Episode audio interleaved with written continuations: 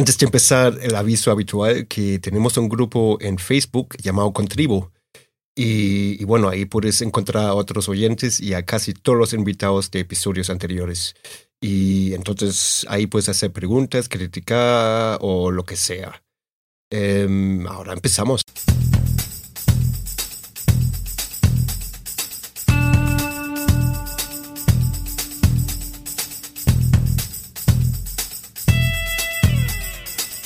Bienvenido a Concast, el podcast de marketing digital para emprendedores, pymes y startups. Cada semana te damos consejos, trucos, hacks, casos de éxito, entrevistas y charlas con expertos para que tu proyecto tenga éxito y expansión, tanto a nivel nacional como internacional.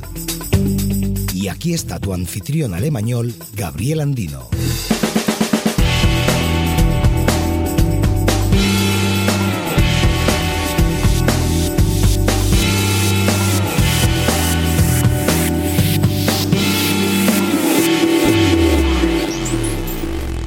Hola y bienvenido a un nuevo episodio de Concast. Hoy hablamos de, con Jordi de Mentor VR del tema cómo triunfar con ventas y marketing en una startup P2P tecnológica. Hola Jordi, ¿qué tal estás? Hola Gabriel, muy bien, encantado de estar aquí. Y muchas gracias a ti para tomarte el tiempo. Um, y te, te, he presentado en tres palabras, creo yo. Si nos podrías ampliar un poco la información a qué te dedicas tú, claro. a qué se dedica uh, tu proyecto, etcétera. Claro. Pues um, eh, bueno, primero, como he dicho, gracias y encantado de estar aquí. Eh, yo estoy en el mundo de las startups de tecnología desde hace 10 o 15 años. Vaya, es otra experiencia, ¿no? Pero esta sí que es la mía. Y y he pasado por varias posiciones, siendo sobre todo eh, la responsabilidad de producto tecnológico la que, la que más me gusta y con la que más he aprendido. Eh, me emprendí también en 2012 una startup de, de eh, personalización de fundas de iPad, en la cual teníamos una aplicación de iPad. También monté en Silicon Valley una comunidad de emprendedores en Palo Alto, donde la gente se quedaba a dormir y a trabajar, un concepto que ahora se habla mucho, que es el co-living. Eh, y luego en, fui director también de una desaceleradora de startups en Menorca, que se llama Decelera. Y, y, y, más ya actualmente, pues esto, ¿no? Hace un año y medio empezamos eh, una empresa de realidad virtual aplicada a los recursos humanos. Uh -huh. Y y la razón por la cual esto tiene sentido es porque el, en muchos casos de uso que la realidad virtual tiene un impacto. Eh, uno de ellos es en la capacidad que tiene de llevar a la gente a situaciones y a experiencias que eh, generan un aprendizaje y una digamos y un impacto uh -huh. en nuestra nuestro cerebro digamos que no se puede conseguir de otra manera y en el caso de recursos humanos hay experiencias como el onboarding uh -huh. o, o, el, o, o, employer branding como tal, es decir, la capacidad de las empresas que tienen de atraer talento, uh -huh. donde construyendo una experiencia en realidad virtual bien pensada para cada empresa puedes, puedes atraer y plantar ideas en los futuros empleados o en el empleado que empieza sobre la cultura, sobre las personas claves, sobre cómo se hacen las cosas, incluso influir en su comportamiento eh, de una forma que, que, no se puede en ningún otro formato, digamos, ¿no? -huh. Ni siquiera en persona, en cierta manera, ¿no? eh, y, y, esta es la razón por la cual estamos centrados en ese sector. Y es un momento emocionante, ¿no? Tanto por la parte de tecnología innovadora como por, por un sector que es muy dinámico ahora mismo, que tiene mucho movimiento a nivel de, de en general diría, de actividad. Muy bien, muchas gracias. Y eh, obviamente antes de, de, de, de, la grabación ahora eh, estuve mirando un poco vuestro, vuestra web, vuestro producto. Y no sé si, si podrías explicar el producto un poco más o quizás ponemos un ejemplo. Yo sí. me, me, contratan en Google, no sé si Google es cliente vuestro, pero... Aún no, aún no. y en el primer día de trabajo me dan esas gafas, ¿no? Sí. ¿Y qué pasa? No, no te las dan, uh -huh. simplemente probablemente te las encuentras en la zona de, de bienvenida, donde te recibe la persona de ah, recursos humanos o de tu equipo, y te encuentras, de hecho, probablemente una estación de carga, una estación donde están las gafas puestas y, personalizada para la empresa. Eh, y te las encuentras o en tu cerca de tu sitio de trabajo o en la zona de bienvenida donde la empresa decide y tú mismo te las puedes poner y, no necesitas ningún conocimiento técnico sobre cómo funcionan porque eh, se activan solas y esto es una cosa que le damos mucho peso, que sea muy fácil de consumir y, por lo tanto en dos, tres, cinco minutos has consumido esta experiencia que te ha puesto en, en posición de entender mucho más la empresa o mucho más tu día a día o mucho más lo que vas a vivir. ¿Y, y qué veo ahí exactamente? Bueno, o lo, que se suele ver, sí. Sí, yo te explico lo que lo que ves, pero hay una cosa que es imposible de explicar, que es lo que sientes o cómo lo ves. Claro. Eh, porque la realidad virtual es, es eh, teóricamente muy fácil de explicar, pero cuando lo has vivido, sabes que no lo habías vivido nunca, ni siquiera te imaginabas que sería así. y, mucha gente que vamos a ver, incluso gente que ha probado cosas de realidad virtual, se da cuenta que, que la realidad virtual no es un formato único, sino que es como si vieras una película y pensases que has visto todas las películas del mundo. Cada experiencia nueva eh, es una experiencia diferente y dependiendo de cómo está hecha, te genera unos sentimientos o unas ideas positivos o negativos o excitantes o reflexivos o, eh, o un tipo de ideas diferentes y por lo tanto nosotros lo que hacemos se tendría que ver en persona. Esto este es el primer punto de lo que me preguntas. Y lo segundo es, aún viéndolo en persona, una vez lo vieras en persona, lo que verías es Em, una presentación de la empresa de, ah, donde lo que, de lo que haces es vivir la empresa. No, no es una presentación del estilo, hola, somos tal, sino que literalmente te encuentras en la puerta de la empresa, se abre la puerta y alguien te da la bienvenida.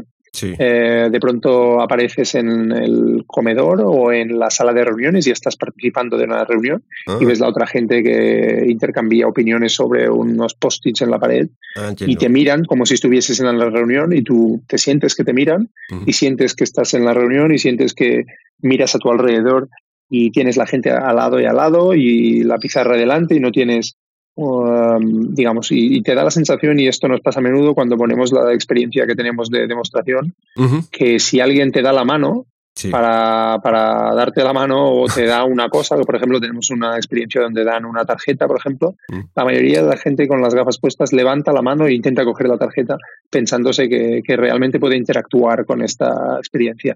Obviamente rápidamente se dan cuenta que no, que, la tecnología no les permite interactuar con esta experiencia a día de hoy o mm. la manera que lo planteamos nosotros, pero el impacto intuitivo sobre tu cerebro es que alguien te ha dado una tarjeta o que has tenido delante y te ha interactuado, digamos, ¿no? Muy bien, muchas gracias. Y esto es lo que es potente. Y, tengo que ah. confesar eh, que, nunca he probado algo de eh, realidad virtual. Eh, quizás voy a probar tu producto. vale.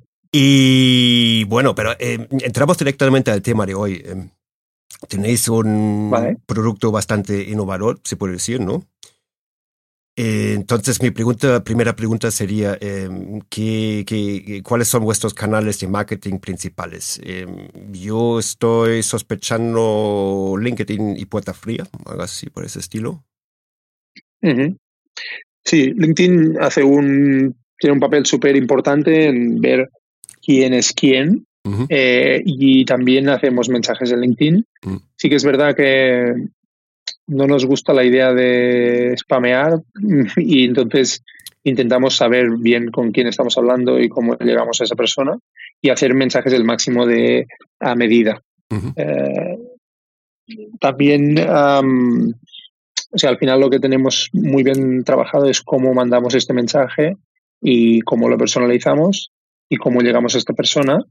Idealmente también, como somos una empresa bastante joven, también hemos llegado a muchos de nuestros clientes por, por introducciones de personas del sector, porque al final lo bueno de esto es que no estamos... Em, no hay mucha competencia que digamos, no hay, no hay ninguna empresa en España que ofrezca exactamente lo que ofrecemos nosotros, que es aplicar la realidad virtual solamente dedicándose a esto, a los recursos humanos. Entonces, la propuesta de valor es suficientemente única como para que al menos no los reciban.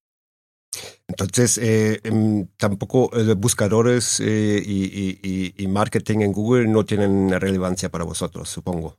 No, porque no, no es un producto que busquen ahora mismo. Entonces, lo que estamos construyendo, si todavía en, o sea, en este mes lanzaremos nuestro blog,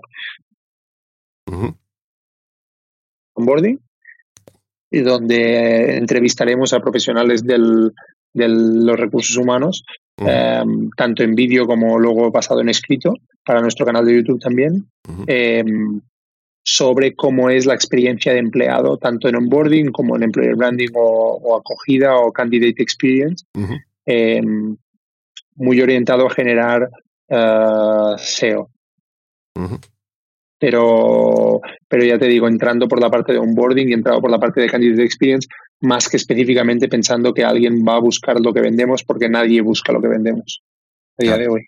Pero seguramente también tenéis campañas de comunicación o hacéis cosas en ferias, etcétera, ¿no?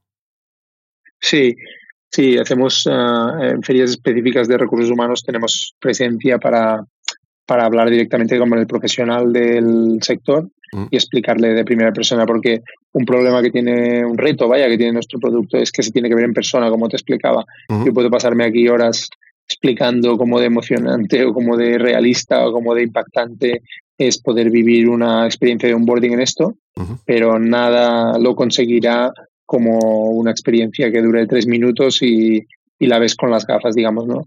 Y esto es lo que las ferias nos permite ir y ver y hacer la demo en el momento en que explicamos el producto y así no tener que explicar tanto para que la gente entienda lo impactante que es.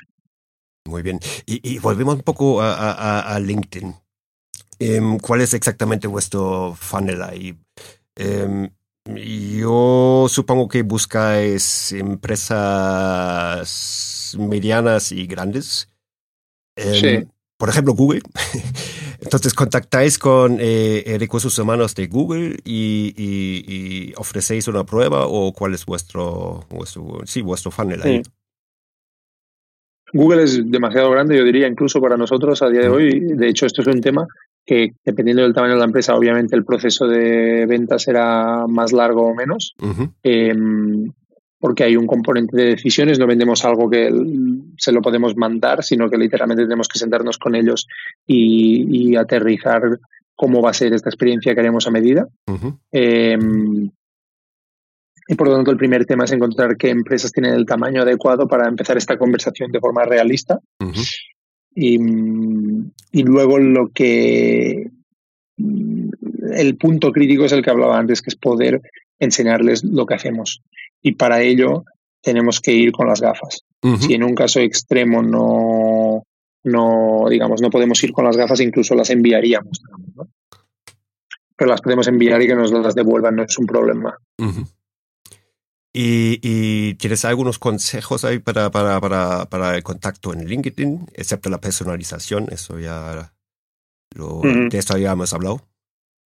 Yo diría, bueno, no sé, eh, en su momento tuve el premium de LinkedIn para, porque pensaba, sobre todo por la parte de ventas, que me ayudaría. Y la verdad es que quedé bastante decepcionado del.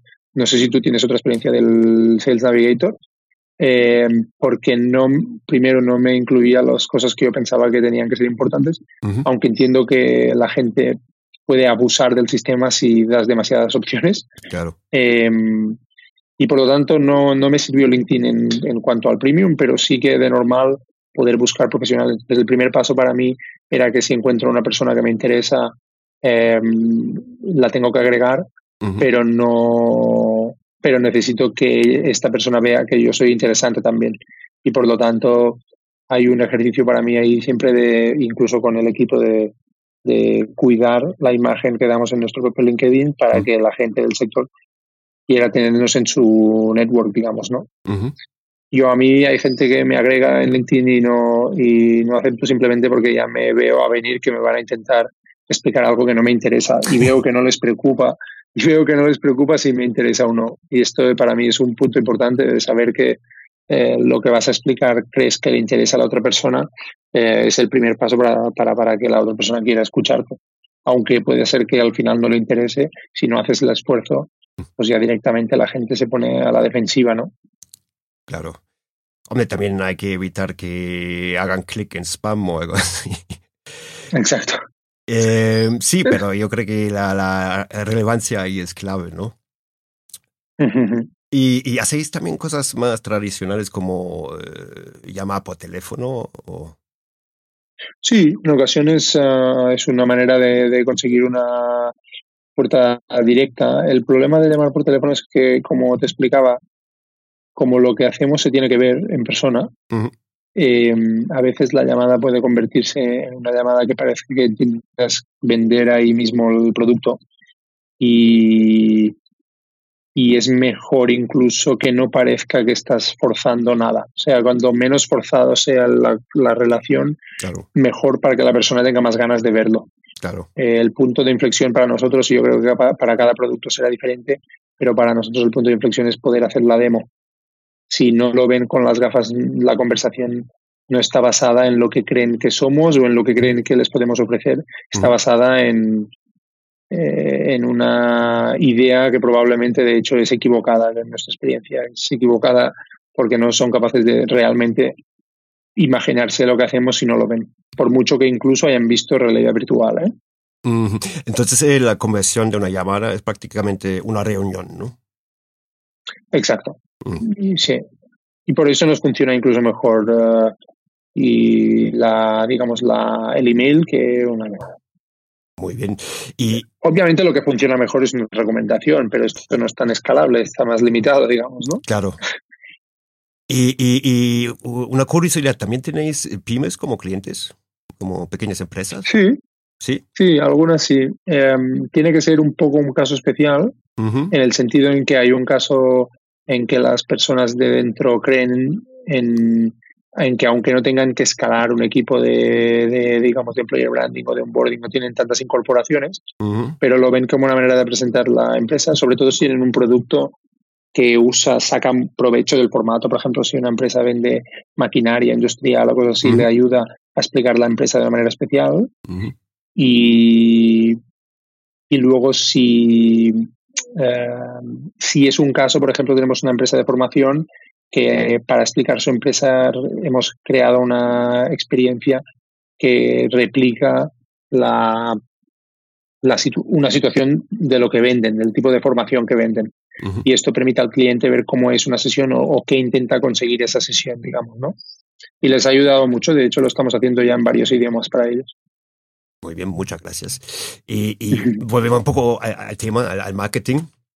Y vale. ahí tengo una pregunta favorita que suelo hacer. Eh, ¿Tenéis canales de marketing poco comunes, como por ejemplo eh, repartir flyers en ferias, eh, co colaboraciones raras, por ejemplo, algo por ese estilo? Mm. Algo. Eh, estoy pensando porque sí que hemos intentado hacer, o sea, en ferias. Eh, teníamos ahora un espacio en el Four Years From Now que se canceló porque se canceló el Mobile World Congress uh -huh. y queríamos hacer algo diferente porque al final el problema de muchas ferias es que intentan ponerte en una casilla uh -huh. y tenemos claro que lo que queremos nosotros es llamar la atención para que quieran probar uh -huh. y de hecho para el Four Years From Now teníamos pensado hackear como aquel que dice la, el booth, el espacio que nos daban y poner una madera que lo cubría todo y en delante de esta madera habían colgadas todas las gafas para que la gente se acercase a querer probarlas. ¿no? Uh -huh. Desgraciadamente no lo pudimos hacer porque se canceló, eh, pero sí que es verdad que en, creo que en las ferias se tienen uh, que hackear mucho porque si no, no, si no pasas totalmente desapercibido. En, en, la, en, la, feria que participamos nos dijeron que teníamos un espacio de un metro y medio y nosotros tenemos un plafón de dos metros y lo pusimos igualmente y, y dos metros por dos metros llamaba la atención seguro, ¿no? eh, pues que cuando la gente ve que hay gente con las gafas puestas se acerca más, por lo tanto intentamos que sea visible esto, ¿no? Claro. Más allá de esto, eh, tengo una experiencia con una persona que me parece que has entrevistado, que es Ricard Garriga, que hicimos para una empresa que montó él de, de, un congreso en Menorca. Sí. Y que incluso en un evento, de hecho en este, en el Four From Now, ahora cinco años, mm. sin tener ni siquiera uh, stand en el evento, hicimos una serie de acciones uh, yendo con tablas de surf, uh, con diferente gente por en medio del evento y todos vestidos con un suéter muy cantón y tal, que dio muy buen resultado porque la gente se preguntaba qué hacía alguien con una tabla de surf en un evento de startups, ¿no? Y, y eso con un presupuesto cero. O sea, los jerseys y pagar algo tal a los voluntarios y, y, la verdad es que tuvo muy buen impacto por ser un presupuesto tan bajo, ¿no? Sí, un poco... Pero si puedes gastar, guerrilla marketing un poco, ¿no? Guerrilla marketing, total, sí, sí. Total, total. Muy bien. Eh, eh, ¿Y qué, qué, qué recomendarías eh, para empezar una startup parecida a la vuestra? Em, ¿Puedes recomendar blogs, libros, cursos o algo por este estilo? Mm. Sí. Um, o sea, lo primero, lo primero es, bueno, me, depende de cómo profundo me pueda poner para, para esta recomendación, ¿eh? pero o sea, si son libros concretos, pues hay muchos libros que me gustan. Uh, actualmente estoy leyendo varios de, de ventas, uh -huh. eh, porque es una área que, que tenemos que, que, reforzar y hay uno que se llama Blueprints for a Sales, SaaS Sales Organization, que es uh -huh. de un tal Jaco, uh -huh. eh, Jaco van der Koich. Bueno, es muy interesante, me han dicho que es de los mejores y hay otro que se llama Predictable Revenue, que también es de los mejores, me han dicho, a nivel de ventas. Eh, Hay uno muy bueno, más de experiencia de startup, que se llama The Hard Thing About Hard Things, que es de Ben Horowitz, uno de los fundadores de Andreessen Horowitz, uh -huh. que es uno de los fondos más importantes de startups de Silicon Valley. Uh -huh. y, y, hay otro que me gusta mucho de startups, que se llama Good to Great, que analiza, analizaron centenares de empresas que habían pasado de, de mediocres a espectaculares y, y, analizaron qué había cambiado y, y, las conclusiones son muy, muy potentes, yo creo, para, para cualquier empresa. Eh, aparte de los libros, luego ya hay muchos otros temas, pero de libros eh, me vienen a la cabeza estos. Y luego me preguntabas también blogs, cursos. O Yo he hecho cursos online de Udemy. Uh-huh. Podcast, recomiendo el tuyo, seguro. no, obvio, obvio. Esto sin duda, ¿no? No, la verdad es que he tenido épocas de podcast, pero ahora hace tiempo que no, que no sigo. Intento dedicar el tiempo de aprendizaje a leer libros y a, y a quedar con gente que, que, esté viviendo una experiencia parecida. Intentar compartir experiencias con, con otros emprendedores y, y, y, luego de vez en cuando pues, siempre te encuentras artículos que están bien hay una cosa que yo creo que no hacemos suficiente y que es como muy obvia, pero que es que es buscar en Google. Parece una obviedad extrema, uh -huh. pero aún me encuentro muchas situaciones en las cuales la gente se pregunta cosas y no las pone en Google. Uh -huh. Y yo creo que me he intentado acostumbrar a, a, a decir ¿cómo, cómo va este tema y no esperar a o no resolverlo o, o no, digamos, o no preguntar a nadie, sino directamente ponerlo en Google y acostumbrarse a encontrar siempre cosas buenas, que esto ya lo sabe todo el mundo y repito y soy consciente que es muy obvio, pero el punto no es que sea obvio, sino hacerlo de forma continua um, para cualquier pregunta que nos hacemos. Eh, es lo que al final hace que no tenga un libro o un blog concreto que recomendar, sino, sino que me acostumbro a encontrar recursos muy buenos sobre temas concretos simplemente porque me acostumbro a, buscarlo, digamos, ¿no? ¿Y, y, y qué dirías a esta joven startup B2B? ¿Dónde empezar? ¿Coger páginas amarillas, meterse al LinkedIn o hacer una hoja de ruta o algo por ese estilo? ¿Cuál sería el primer paso? Eh, buah, eh, no sé si hay un primer paso. El, el, primer paso sí, el primer paso sería tener ganas de aprender. Uh -huh. Ahí lo que decíamos al final es cada vez se habla más de todo este tema del aprendizaje continuo y cómo es de necesario. Sí. Yo creo que es crítico, sobre todo si construyes algo que no has construido antes o, o, o, o aún no has demostrado que lo has hecho con anterioridad uh -huh. o incluso si lo has demostrado con anterioridad que puedes construir una empresa. Eh, no hay otra que asegurarte que estás continuamente en, en, en actitud de aprender sobre lo que haces y sobre digamos, lo que en algunos casos ya ha hecho otra gente y en otros casos no ha hecho nadie, por lo tanto tienes que inventarte tu propia realidad, digamos, ¿no? Uh -huh. Por lo tanto, yo primer paso diría asegurarse que cuando alguien se pone a emprender ha hecho los deberes, no puedes emprender, o sea, el aprendizaje en sí mismo es perdón, el, el emprendeduría en sí mismo es un aprendizaje, pero inevitablemente antes de ponerte tienes que asegurarte que has, que has, que has eh, no sé, visto, no sé si conoces Y Combinator, por ejemplo, tiene unos vídeos que se llaman Startup School, que tocan, yo creo, uno los, la mayoría de temas importantes. Startup School es, o sea, de Y Combinator tienen en YouTube muchas charlas súper buenas de gente súper potente en su web y luego también el fundador, que es Paul Graham, tiene artículos buenísimos. Um, y de ahí salen fuentes de libros super, o de, de recursos súper interesantes. Yo creo que es importante saber cuáles son las fuentes que van en la pena. eh, y, es, y, y, diré una cosa ahora que quizá no va en tu favor mucho, pero yo soy muy amigo de asegurarse que lo que se lee es, o sea, que se habla bien inglés, porque aunque es verdad que hay blogs en español sí. que están muy bien, yo creo que la gente tendría que leer cada día blogs en inglés, no porque estén en inglés, sino porque desgraciadamente a los americanos nos llevan mucha, mucha, mucha ventaja. Uh -huh. Y no solo los americanos, sino porque mucha gente que, que hace contenido bueno lo hace en inglés porque sabe que la audiencia global es mm, mayor y, y por lo tanto es crítico que generemos este continuo consumo de contenido y que cada uno se haga sus, sus, fuentes, digamos. Para mí las fuentes es asegurarme que tengo los libros mm. de los temas que me gustan, eh, algunos blogs, pero ya no doy al abasto. Tuve una época en el pasado en el que leía 15 blogs cada día, ahora ya no, ya no me da tiempo y me centro en leer un libro bueno al mes o, o tanto como sea posible y, y, y ya llegan los resultados con el tiempo. ¿Y no te da la sensación que mmm, algunos libros se repiten un poco con el contenido? Sobre todo si lees libros de este un tema específico.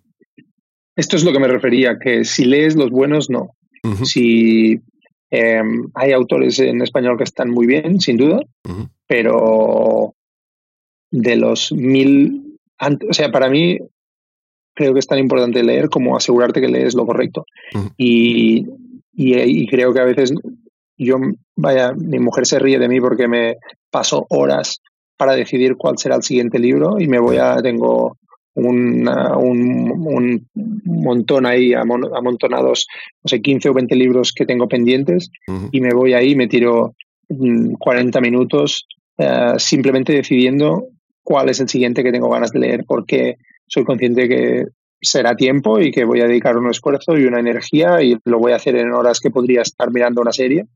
Eh, y por lo tanto creo que es que el tema no es que haya libros que se repiten, el tema es que quizá la, la gente no dedica suficientemente a decidir cuál es el libro correcto. Y, y, esto no está en ningún sitio la verdad absoluta, ni lo que diga yo, sino uh -huh. que cada uno tiene que encontrar qué hace que un, buen, que un libro sea bueno y que otro no valga la pena dedicarle tiempo. Porque si lees un libro malo y la experiencia es mala, leerás menos porque dirás, leer cuesta mucho y luego no, lo, no, no le saco fruto, ¿no? Pero claro. si dedicas buen tiempo y el tiempo necesario a, a, decir cuál es el libro que vale la pena dedicarle el tiempo, cada vez leerás, leerás, leerás más porque, porque el resultado que le sacarás será muy, mucho mejor. Y en este sentido, repito lo que decía antes, que es ponerlo en Google, cuáles son los mejores libros y, poner, y, y, y ver los 30 mejores resultados sobre cuáles son los mejores libros para tú decidir si realmente te convence la opinión de la otra gente y cuál es tu opinión. Yo tengo mi opinión y cada uno se tiene que generar la suya, digamos, ¿no? Claro. Pero sí que creo que es importante generársela y no decir, bueno, el gurú de turno me ha dicho que me tengo que leer este libro. bueno, él dice esto y el otro dice otra cosa. Sí. Y, y, y en esta cóctel de decisiones, además, desgraciadamente juega el factor este de que solo puedes leer, si solo puedes leer los libros que, estás, que están en español, uh -huh se te reduce el acceso a la información de una, de una forma drástica y triste, de hecho, yo creo, porque no digo que no haya libros buenos en español, pero desgraciadamente eh, o, o es un hecho que lo, la mayoría de libros que hacen, que hablan, digamos, de, en profundidad de los temas más importantes, están en inglés seguro. Puede ser que también estén en español, pero están en inglés seguro. Y entonces yo creo que el, esto es una barrera de entrada y la otra es que luego una vez dices, te acostumbras a leer todos los libros en inglés, elijas bien y te asegures que eliges, eh, que has mirado diferentes opiniones antes de decir, bueno, no sé, hostia, ha leído este libro y me ha dicho que está bien. Sí, pero quizá no te gusta, tío, quizá no te aporta lo que estás buscando, ¿no? Entonces, dedicar mucha energía a, a saber cuáles libros realmente te aportan es una, es una pieza que yo creo que no se habla suficiente incluso, ¿no? Sí, claro. Bueno, yo leo sobre todo y escucho podcasts eh, en inglés y alemán por motivos obvios. Ajá. Y, Pero sí suele ser parecido, ¿no? Los contenidos. Y, y, los estilos bastante distintos a, lo español. Los estereotipos, ¿no? Los alemanes son más directos, más de, menos palabras, digamos. Ya. Y sí. Em, una pregunta. Bueno, sí que es verdad. No, solo iba a decir de, lo que dices que sí que es verdad que quizás si un tema lo dominas mucho, acabas encontrando que los podcasts y los blogs acaban hablando siempre de lo mismo. Esto es verdad. Pero para que esto deje de ser así, tienes que decidir si hay un, una serie de blogs que son los referentes y solo lees eso, mm. y si quizás has llegado a saber tanto de un área como es tu caso quizá en el aspecto de marketing, mm. que lo que tienes que hacer es aprender cosas que tengan que ver pero que no sean específicas de marketing y, y, ver cómo eso te aporta para hacer mejor tu trabajo. Es decir, yo creo que la gente podría aprender más sobre esos temas que no son específicamente su especialidad y eso les haría mejor en su especialidad. Es decir, que una persona de un ingeniero sepa sobre sobre sobre o sobre las ventas puede potencialmente hacerlo mejor profesional. No sé, ahora me estoy leyendo este Sapiens, por ejemplo, que hacía tiempo que me lo recomendaba varias gente y es un libro que creo que le aporta independientemente de la profesión que tengas, ¿no? Sí, claro. Em, o sea, que yo creo que eh, esto de que es verdad que algunos eh, blogs o podcasts o eh, medios específicos se repiten, claro. yo creo que es porque hay contenido que no da para más ya. bueno, puede ser. Sí, puede, puede, ser, puede ser. Em, no sé, no sé, vaya. Me refiero que quizá cuando ya lo sabes, lo único que te queda es eh, ejecutarlo, digamos. Si tú ya sabes mucho de marketing o ya has visto muchos blogs y se repiten, lo único que queda es hacerte tu propia opinión. Hacer, no digo hacer tu propio blog, pero o quizás sí, ¿no? Asegurarte que lo que ya sabes o lo que dice todo el mundo lo tienes bien superado para pasar al siguiente nivel, quizá, ¿no? ¿Y tú encuentras eh, diariamente tiempo para leer? Sí, eh, yo creo que esto es una decisión personal que, que, cada uno tiene que hacer sobre su tiempo. En mi casa no tenemos tele y, por lo tanto nuestra telebasura, digamos, nuestra distracción es Instagram. Eh, ¿Sabes? Es el sitio donde vas a perder el tiempo y lo hacemos y lo hago como todo el mundo, pero lo intentas limitar, intentas que, que cuando me doy cuenta que estoy haciendo algo que no me aporta nada, por lo menos que me lo pase bien de verdad. Y en Instagram te lo pasas bien en lo justo. Eh, si quiero distraerme, nos ponemos una serie con el iPad y, dura media hora o una hora y ya está. Si no, lo que, lo que intento y lo que a veces, digamos, para, para encontrar media hora antes de dormirme, por ejemplo, para leer un capítulo de un libro. Si sacas un poco cada día, eh, a final de año es muy fácil leerse 10 o 15 libros, muy fácil. Pero el reto es no es querer leerse los 15 cuando llega diciembre, mm. sino saber que cada día te tienes que robar 15 minutos al día, 20 minutos, mm. y, y, y, también que es tu prioridad. Para no todo el mundo es su prioridad y hay gente que no quiere leer o tiene otras prioridades o mm. yo no siempre me quejo de que no tengo tiempo de ir al gimnasio y, no es verdad, es que no es mi prioridad tanto como lo es leer. Y cada uno tiene sus prioridades, pero si alguien dice, no, no, mi prioridad es aprender cosas, entonces no hay otra. O le dedicas un rato al final del día o durante el tiempo que quieras a este crecimiento, o simplemente estás con tus actos, estás decidiendo tus prioridades y tu realidad. Claro.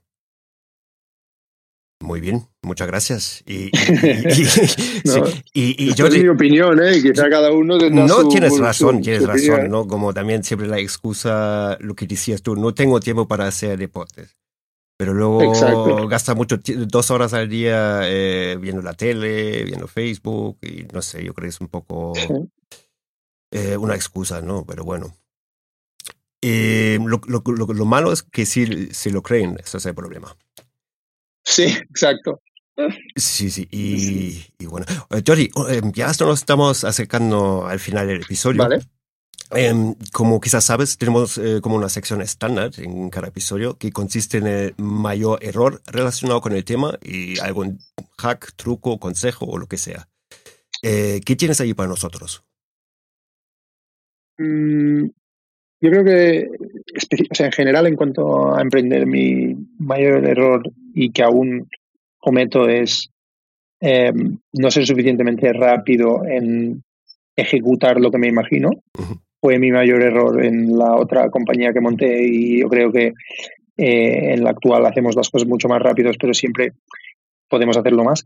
Cuando digo rápido no, no me refiero a deprisa, no me refiero a hacer las cosas deprisa y corriendo, sino en asegurarse que lo que sabremos de aquí un año lo podemos saber en seis meses en lugar de un año. Y esto significa asegurarse que lo que haces cada día está alineado con lo que te imaginas que es el camino final, digamos. Y si cada día cuando te sientas al escritorio para hacer trabajo te preguntas si lo que estás haciendo te lleva a donde querías ir, yo creo que las cosas van más, pasan antes simplemente porque te distraes menos con cosas que, que no te acercan a tu objetivo. Y esto es, eh, yo creo, una cosa que cuesta mucho y que, y que, y que mata, yo diría, a muchos eh, emprendedores y ya no solo emprendedores, a gente que quiere ser bueno en lo que hace, porque es muy fácil distraerse con el día a día y con las cosas que, que, que nos pasan y con el trabajo, entre comillas, y con las tareas y el día a día nos mata. Yo creo que asegurarse que estás alineado con lo que quieres conseguir hace que las cosas pasen antes y por lo tanto seas tengas el éxito que quieras o seas feliz con tu trabajo o lo que quieras conseguir con el trabajo. Eh, y, como, como hack, ¿qué tienes ahí? Em, como hack, yo diría que em, el, el hack mío siempre va orientado a, a, mantener la mentalidad de startup en cuanto a los recursos que tenemos para hacer las cosas. Eh, y, y, no es un no es un hack fácil, o sea, no, te, diré un hack que digamos que sea como, ah, vale, esto lo va a hacer todo el mundo. El, mi, mi, mi hack es cómo, de, cómo y, esto es una cosa que se habla mucho ahora, ¿no? Todo el tema Lean, todo el tema Agile, todo el tema de MVPs y validación. A mí me preocupa mucho que antes de gastarnos 10.000 euros en algo, nos hayamos gastado 50 eh, o, 10 en 100 cosas que validan esos 10.000 euros. El problema es que el equilibrio entre hacer em, experimentos que validen lo que crees que puede valer la pena gastarse 10.000 euros. es, a veces no tenemos la cultura, nadie nos ha enseñado, en las universidades aún no lo enseñan suficiente, las empresas no están preparadas para esta mentalidad, eh, pero si eres capaz de, de, entender qué es realmente el valor, qué es realmente el valor para la propuesta que quieres hacer, para la cosa que quieres construir, para poder hacer un MVP o un paso detrás de otro, creo que, que los hacks digamos, se multiplican en ese sentido. Nosotros recientemente hemos construido una, una estación de carga para las gafas de realidad virtual en menos de tres meses y nos ha costado, estoy seguro, una décima parte de lo que le costaría a cualquier otra empresa si hubiesen querido atacar el mismo reto. Y lo hemos acabado haciendo con, una, con un freelance, con una, con una impresora 3D en la oficina y muy paso a paso, pero por un coste de dedicación mucho, mucho menor por el resultado que hemos obtenido. Y yo creo que este es, es una cosa que, digamos, que tiene que ver con la capacidad de desarrollar hacks. Bueno, dicho de otra, ahora se me ocurre uno más concreto, y que es Fiverr, que seguro que mucha gente conoce Fiverr, yo lo conocía pero poco. Em, Fiverr es un, yo creo, un super hack que aún mucha gente no conoce y que creo que, que, está cambiando el mundo en la capacidad de poder por decirte algo, o generar contenido para, el, para algunas partes del blog, o incluso tareas que no puedes permitirte integrar completamente o no quieres integrar completamente y que en cambio una persona de, de otra ciudad o de otro país, eh, por un coste mucho más reducido y sin compromiso, te puede hacer tareas concretas. ¿no? Y nosotros estamos integrando en varias áreas de la empresa eh, Fiverr para cosas concretas que no son de alto valor añadido, que no necesitamos tener integradas y, nos permite hacer muchas más cosas a un coste mucho menor. Esto es un hack ya más concreto, quizá. Una curiosidad, eh, la introducción, la locución de, este podcast al principio es de Fiverr. Ah, vale. Qué bueno. sí, sí, sí. Qué bueno. Sí, pues locución de radio. La mayoría de la gente se piensa que hay cosas que no pueden hacer porque simplemente no las saben hacer ellos o no conocen, no me refiero, cuando la Ah. gente no usa Fiverr, Sí, es porque se piensan que todo lo tienen que hacer ellos claro. o no pueden, en- no pueden encontrar entre sus amigos o entre sus contactos un profesional que haga eso. Y en cambio, cuando empiezas a acostumbrarte a pensar que Fiverr existe, eh, te das cuenta de que tienes acceso a un montón de profesionales que estarán encantados de hacerte una cosa, una calidad muy buena, por un precio muy razonable y un timing muy razonable. Yo encuentro que esto hacía tiempo que tenía ganas de, de integrarlo en un proyecto en el que estuviese y estoy contento como lo hemos integrado en varias áreas y, y que es muy efectivo. Muy bien. Y, y- y- y, em, referente al primer hack, eh, ¿dirías que se debería ahorrar en el marketing también? Claro, es que depende de cómo entiendas el marketing. Cada uno entiende, a veces la gente entiende un concepto diferente de marketing dependiendo de la empresa o de su experiencia. Te- Y yo te- creo que el marketing, me, me- me explico, porque en el otro episodio un invitado Dime. dijo, como hack, no, Ajá. no, no esperar con inversión en AdWords, por ejemplo, o, o en marketing, porque el clic nunca jamás va a, a ser tan barato como hoy, ¿no?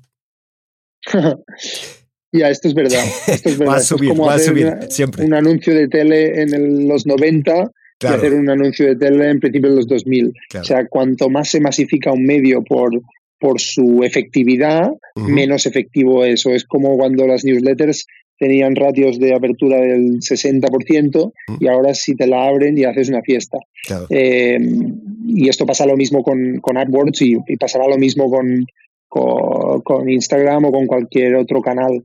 Eh, el tema para mí, por lo tanto, es saber si en qué canales aún la efectividad es buena, pero sobre todo es por qué a tu audiencia le tiene que importar lo que haces. Claro, si lo que vendes es algo que realmente tienes que hacer mucho push para que te lo compren, pues entonces no hay otra que, que hacer canales tradicionales, super push y correr. Pero si lo que puedes hacer es replantear, y esta es mi óptica de producto, que es replantear lo que haces para que sea más interesante, mejorar tu propio producto, eh, también esto te hará pensar sobre maneras como puedes plantear las campañas diferentes. Ya no se trata de cómo le explico esto, cómo le vendo esto a alguien, sino por qué me tendría que comprar esta persona algo y eso hace que puedas cambiar la campaña, Mm. creo yo. Muy bien, muchas gracias. Y bueno, ahora de verdad nos estamos casi terminando. Eh, Jordi, si la gente quiere contactar contigo, ¿cuál sería la mejor manera? Bueno, depende de para qué, pero eh, pero mm, pueden encontrar mi LinkedIn. En LinkedIn eh, estoy como Jordi Valls. eh, mi Instagram, donde cuelgo de hecho libros, los libros que leo y los comento un poco, que es Valls Jordi. Y, y si no, me pueden mandar un correo perfectamente a jordi arroba mentor-vr.com y así también pueden ver la web de nuestra empresa y encantado si puedo hacer algo con cualquier persona que crea que, que lo crea, vaya. Muy bien, lo voy a poner también en las notas del episodio, que van a ser unas notas largas con tantos libros y bueno. Em, bueno, ya te deseo un buen fin de semana. Fantástico, muchas gracias. Gracias a ti de nuevo. Hasta luego. Venga, hasta luego.